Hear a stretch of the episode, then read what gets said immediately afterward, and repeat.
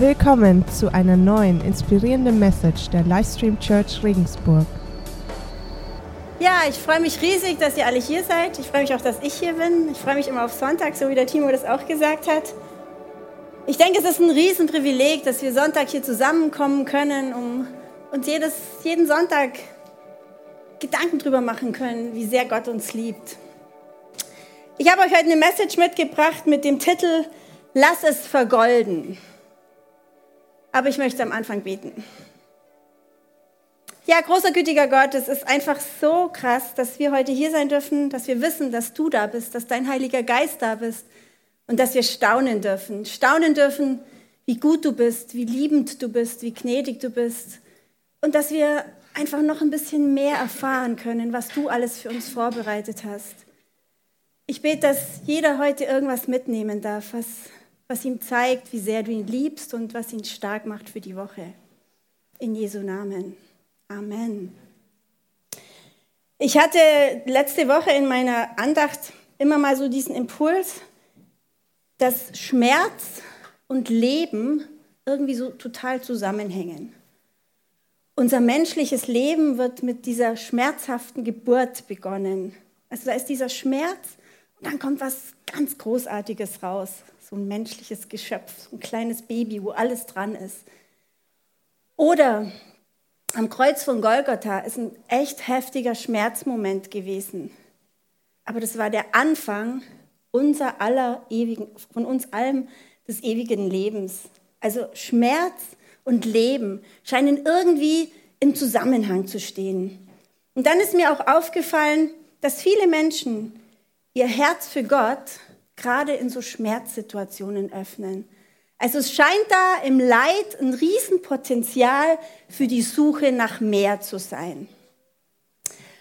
Und ich habe euch ein paar Zitate mitgebracht, zwei, die lese ich euch mal gerade vor. Eins ist von C.S. Lewis, einem Literaturwissenschaftler.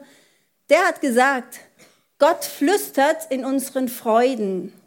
Er spricht in unserem Gewissen, in unseren Schmerzen, aber ruft er laut.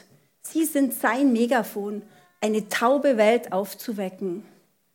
Ich glaube, dass es tatsächlich so ist, dass Gott im Zentrum des Sturms, in unserem tiefsten Schmerz, unserem Nächsten sein möchte, wie ein liebender Vater. Ich habe euch noch ein anderes, provokativeres Zitat mitgebracht von dem Ernest Klassen. Der hat gesagt, Manche Menschen muss Gott erst auf den Rücken legen, damit sie nach oben schauen. Ich glaube, das stimmt nicht ganz, weil ich glaube nicht, dass Gott Menschen auf den Rücken legt. Ich glaube, dass Menschen aus anderen Gründen stolpern. Aber ich glaube, wenn sie dann auf dem Rücken liegen, dann ist Gott da. Ähm, ich finde es total interessant, dass Gott immer da ist, aber wir nicht. Und es gibt schon so äh, Umstände im Leben, wo wir eher auf Gott gucken als andere. Und ich glaube, wenn uns irgendwelche Sicherheiten abhanden kommen, wenn irgendwas passiert, eine Veränderung passiert, wo wir nicht genau wissen, wie es weitergeht, wenn wir einen Menschen verlieren, dann, dann, dann merken wir, dass wir unser Leben doch nicht so im Griff haben, wie wir vielleicht denken. Und dann wendet sich unser Blick ganz oft zu Gott. Wer kennt den Film Gott ist nicht tot? Einige. Da gibt es eine Szene, die fand ich total krass. Und zwar, da ist so eine alte Frau, die ist demenzkrank. Und die hat zwei Kinder, eine Tochter und einen sehr erfolgreich, geschäftlich, wirtschaftlich erfolgreichen Sohn. Und mit lauter Erfolg vergisst er eigentlich die wichtigen Sachen im Leben und besucht ganz selten seine Mutter. Und, ähm, aber einmal ist er bei seiner Mutter. Die Mutter, muss man dazu sagen, die ist so dement, dass sie oft ihre eigenen Kinder nicht erkennt. Aber einmal hat diese Mutter so einen ganz wachen Moment und da sagt sie zu ihrem Sohn, weißt du, wenn Gott jemand bestrafen möchte, dann schenkt er ihm Erfolg. Erstmal herausfordernd, aber dann habe ich so drüber nachgedacht. Naja, wenn wir wirklich glauben, was in der Bibel steht, nämlich dass wir dieses Leben hier, diese Zeitspanne von 60, 70, 80, 90 Jahren, wenn wir die haben, um unsere Beziehung zu Gott zu klären, um unsere Beziehung zu klären, ob wir uns einlassen auf diesen Gott, auf diesen Schöpfer des Universums, der uns so ein Riesenangebot macht. Wenn wir nur diese Zeit haben, um das zu klären, wo wir dann unsere Ewigkeit verbringen werden, dann relativiert sich dieser Satz schon.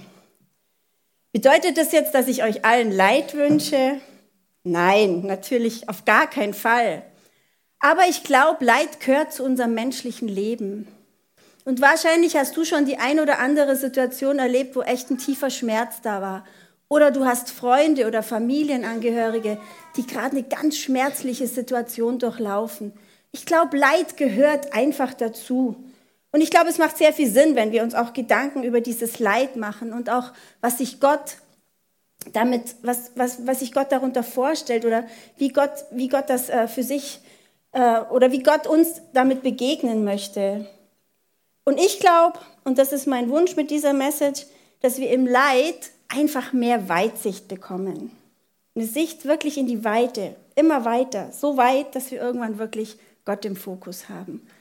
Es ist ein bisschen so, wie wenn wir mit dem Flugzeug höher steigen, wenn wir dann so unten sehen, wie die Stadt immer kleiner wird, dass wir so eine, so eine gewisse Distanz entwickeln und abheben und einen Weitblick in Richtung Gott bekommen, dass, uns, dass sich unser Fokus ändert.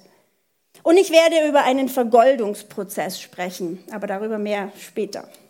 Was sagt denn die Bibel über dieses Thema Leid, über dieses Thema Schmerz? Es gibt verschiedene Glaubenshelden, die echt heftige Leitsituationen durchlaufen haben und die aber gerade diese Leitsituationen als ihre Momente erlebt haben, wo sie Gott am nächsten waren. Und ich habe euch drei, drei Bibelfiguren mitgebracht, weil jede ein bisschen einen anderen Schwerpunkt hat. Ich fange mal an mit Josef. Die alten Hasen unter euch, die kennen die Geschichte. Wenn du heute neu bist oder mit der Bibel noch nicht so vertraut. Josef war einer von zwölf Kindern und er war der Lieblingssohn seines Vaters. Und die Brüder waren total neidisch, die fanden das gar nicht lustig. Und irgendwann waren die so sauer, dass sie Josef an Sklavenhändler verkauft haben. Josef wurde dann mit nach Ägypten genommen, ist als Sklave verkauft worden und kam zu dem Potiphar, das war ein Bediensteter am Hof des Pharaos. Was Josef gemacht hat, er hat immer in der Situation, in der er gerade war, sein Bestes gegeben. Er war dann da also Sklave. Ich meine, er hätte total verbittert sein können. Aber er war Sklave und er hat einfach sein Bestes gegeben. Und der Potiphar hat gemerkt, boah, dieser junge Mann, da steckt so viel drin.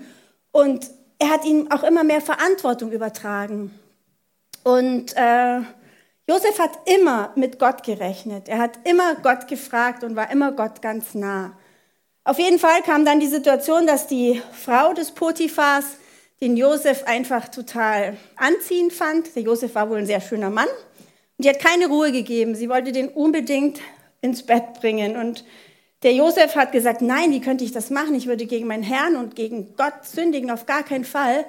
Und dann hat sie ihn, ähm, also hat sie äh, ihn gepackt und hat ihren Mantel, hat seinen Mantel gerissen und er ist weggerannt und dann hat sie den Mantel als praktisch als Beweis gehabt, dass der Mose sie angreifen wollte und hin und her und hat dann, dann kam, Entschuldigung, nicht Mose, sondern Josef, die verwechsel ich immer, die beiden. Auf jeden Fall kam der Josef dann zu Unrecht ins Gefängnis. Auch da hätte er ja wieder richtig sauer sein können, aber auch da war es so. Er hat sein Bestes gegeben und er hat immer mit Gott gerechnet, er hat treu an Gott geglaubt. Und im Gefängnis war es dann wieder ganz ähnlich. Er hat sich einfach total gut verhalten. Er wurde dann irgendwann Gefängnisvorsteher und später durfte dann er Träume vom Pharao deuten und Wiederum später war wieder so eine Situation, da stand er dann seinen Brüdern gegenüber. Die, die ihn ein paar Jahre zuvor als Sklave verkauft haben. Könnte eine Situation sein, wo ganz viel Hass drinsteckt, wo ganz viel Bitterkeit drinsteckt. Das war bei, bei Josef nicht so. Er hat das als Fügung Gottes gesehen und hat auch da das Beste draus gemacht. Was ich bei Josef so cool finde, ich habe euch eine Bibelstelle von ihm mitgebracht, wo das vielleicht ziemlich gut zusammengefasst wird. Da geht es nämlich darum, dass er dem Pharao den Rat gegeben hat, weil eine Hungersnot kommen wird, er soll Vorräte sammeln. Und der Pharao sucht dann einen Mann, der diesen Job machen kann. Und dann ist Folgendes.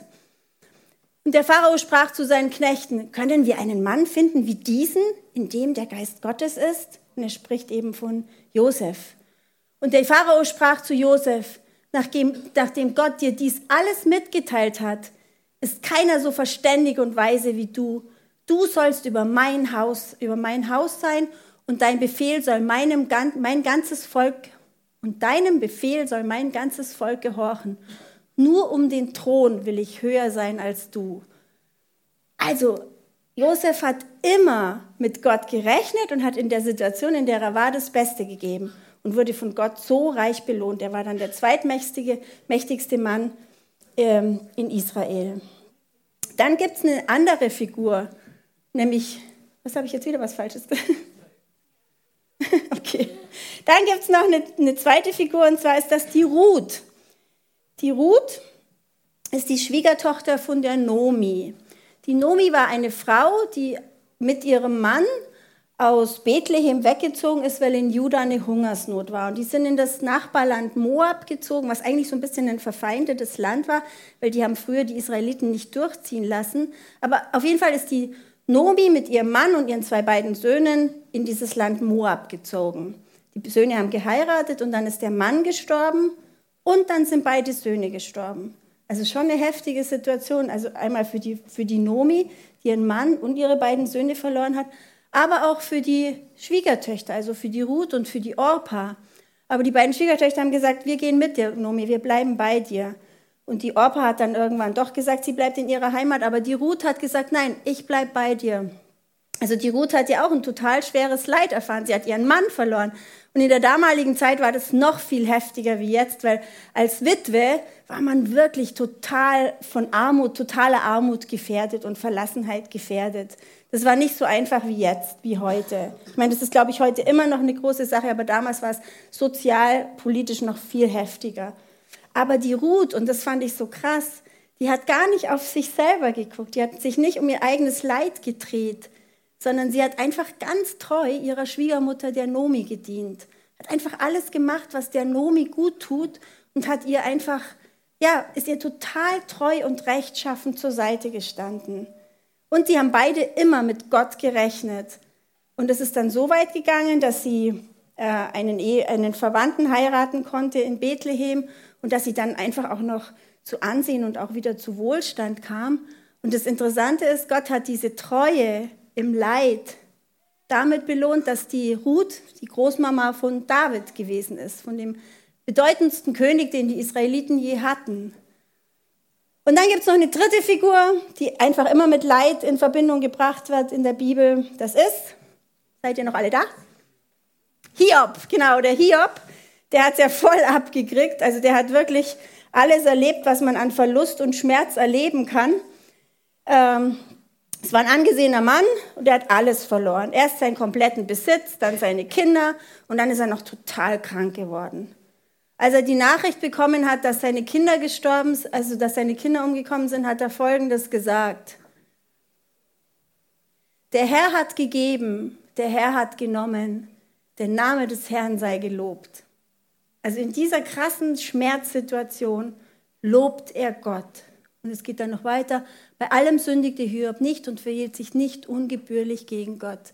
Also in diesem ganzen Schmerz hat er immer treu und fest zu Gott gehalten. Das ging sogar so weit, als er dann total krank wurde, überall Geschwüre bekommen hat, hat seine Frau zu ihm gesagt, jetzt lass doch mal diesen Gott, du siehst doch, dass dir das überhaupt nicht gut tut. Und er hat gesagt, nein, niemals. Also ich werde zu meinem Gott stehen. Und ganz am Ende dieser Hiob-Geschichte ist ein ganz prägnanter Satz, den finde ich echt sehr, sehr gut. Und zwar hat Hiob dann so ein Zwiegespräch mit Gott. Und dann sagt Hiob zu Gott, Bisher kannte ich dich nur vom Hören sagen, doch jetzt habe ich dich mit eigenen Augen gesehen. Das heißt, in all seinem Wohlstand hat er Gott gekannt und ist Gott auch nachgefolgt. Aber so richtig Gott gesehen hat er gerade in der Tiefe seines Lebens. Und das ist auch das, was ich ganz oft beobachte. Gerade wenn wir eine Schmerzenssituation durchleben, haben wir eine ganz, eine ganz große Nähe zu Gott, wenn wir das zulassen. Die Belohnung für den Hiob war, dass er dann am Schluss alles doppelt nochmal gekriegt hat, was er verloren hatte. Doppelt so viel Besitz, doppelt so viele Kinder, den doppelten Segen. Und er war ein großes Vorbild für viele.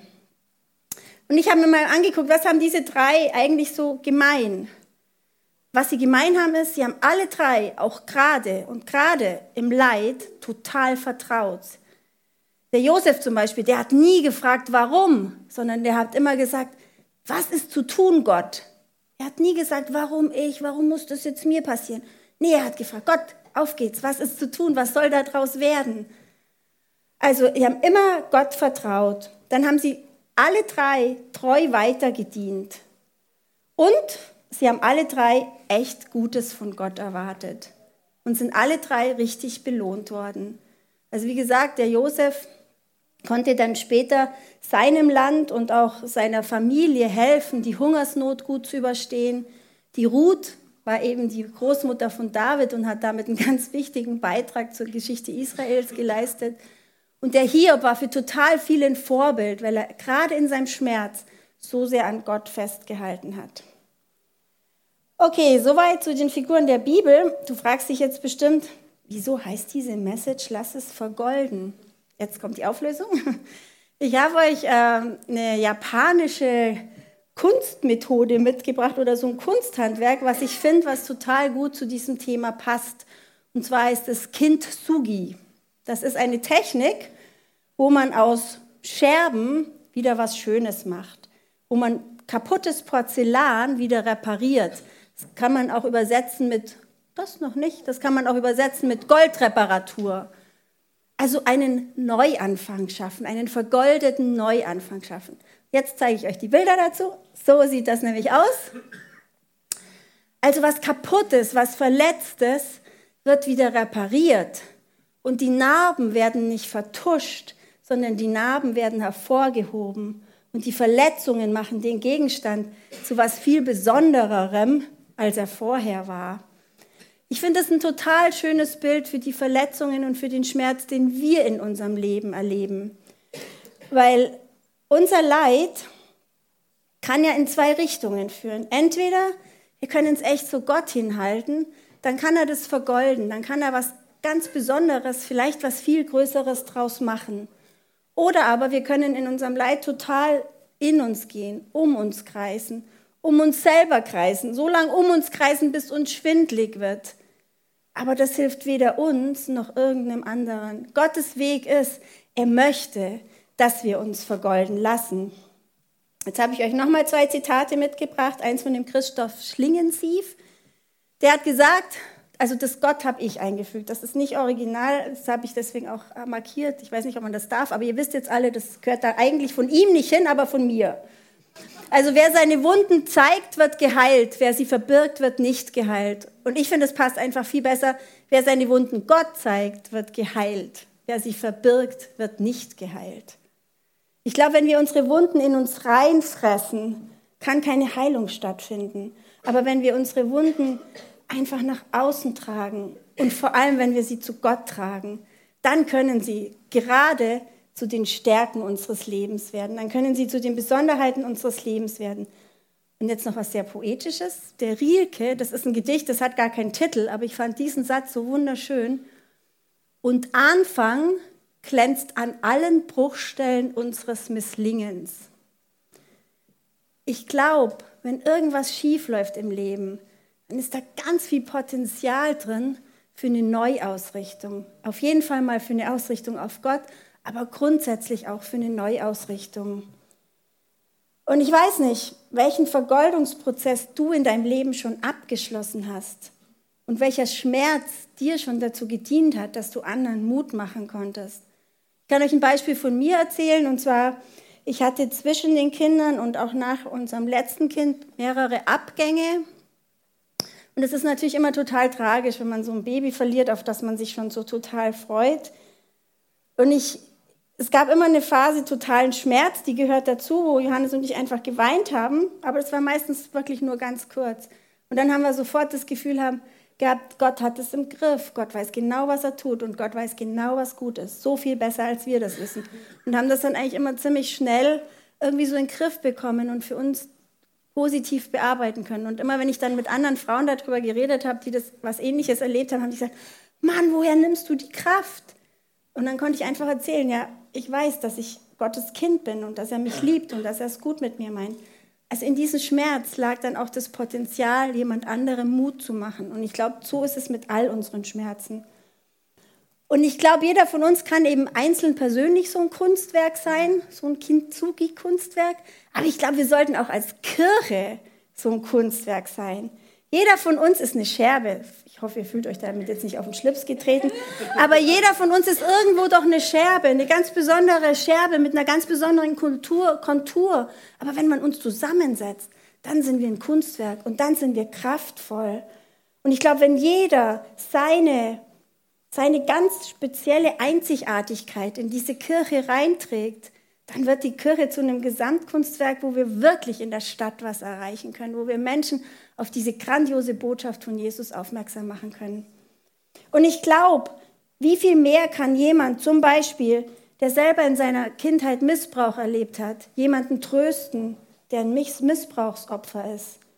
Wie viel mehr kann jemand, der eine ganz heftige Krankheit, eine ganz lange Krankheit überwunden hat, jemand Mut machen, der gerade in so einer Krankheit drinsteckt?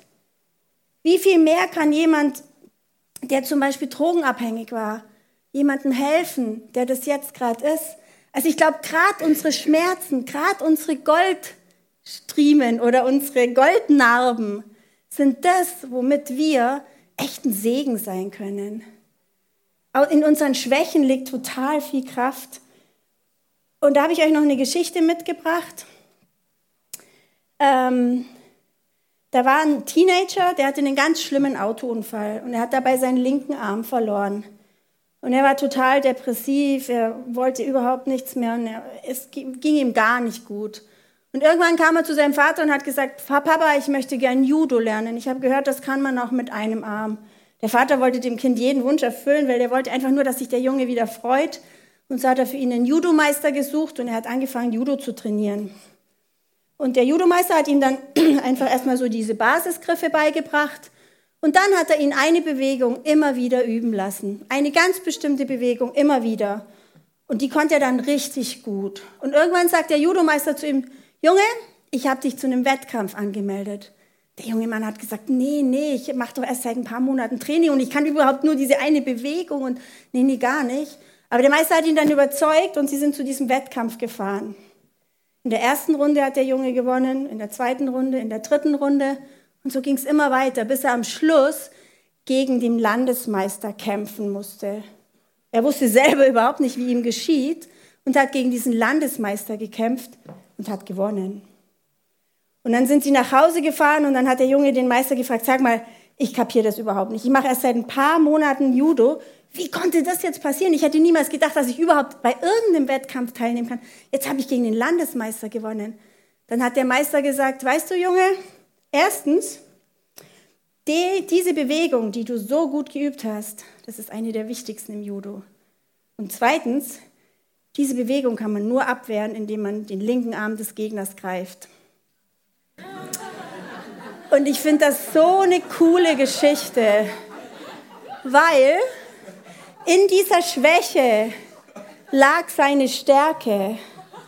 Und ich weiß nicht, denkt mal in eurem Leben drüber nach, ob nicht genau vielleicht in eurer Schwäche die Stärke liegt. Und das ist auch die Botschaft von Jesus, dass in unseren Schwächen, durch unseren Schwächen will er uns stark machen. Wie ist deine Geschichte? Wo ist dein Platz? Wo siehst du dich? Wo kann dir einfach dieser Blick, dieser Weitblick einmal zu Gott hin und dann aber auch zu deiner Berufung hin helfen, aus dem Leid auszusteigen? Natürlich, wenn man irgendeinen Verlust erlebt hat, dann darf man traurig sein, dann darf man weinen, dann darf man auch zu Gott sagen, ich mag das jetzt nicht, ich schaffe das jetzt nicht. Aber irgendwann muss der Punkt kommen, was ist jetzt zu tun, Gott? Wie geht's weiter?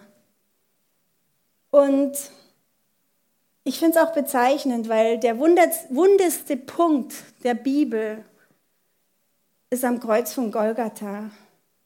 Da war Jesus gehangen und hat die Sünde von der ganzen Welt auf der Schulter gehabt. Ist verspottet worden, ist geschlagen worden, ist angespuckt worden. Alles, was man sich nur vorstellen kann. Der wunderste Punkt ist aber gleichzeitig der Knackpunkt unseres Glaubens. An diesem Punkt, in diesem Punkt liegen alle Versprechungen. Alles liegt in diesem Punkt drin. Die kann schon mal hochkommen, die Regina. Die Regina, ich wusste gerade nicht, Entschuldigung. Also die, an diesem Punkt liegen alle Versprechungen, die unser Glaube beinhaltet. Geboren aus einem total tiefen Schmerz. Mein Wunsch wäre, dass wir jetzt ganz anders mit Schmerzsituationen umgehen und dass wir echt erkennen, wow, Gott hat, hat sich da ja viel mehr dabei gedacht und das, wir müssen das viel relativer sehen. wir hören jetzt ein Lied. Ihr dürft alle nochmal aufstehen Und danach haben wir dann die Möglichkeit, ein Gebet zu sprechen, wo wir wirklich Gott in unser Leben einladen, wenn wir das noch nicht getan haben und wo wir das aber auch wieder erneuern, wenn wir es schon getan haben.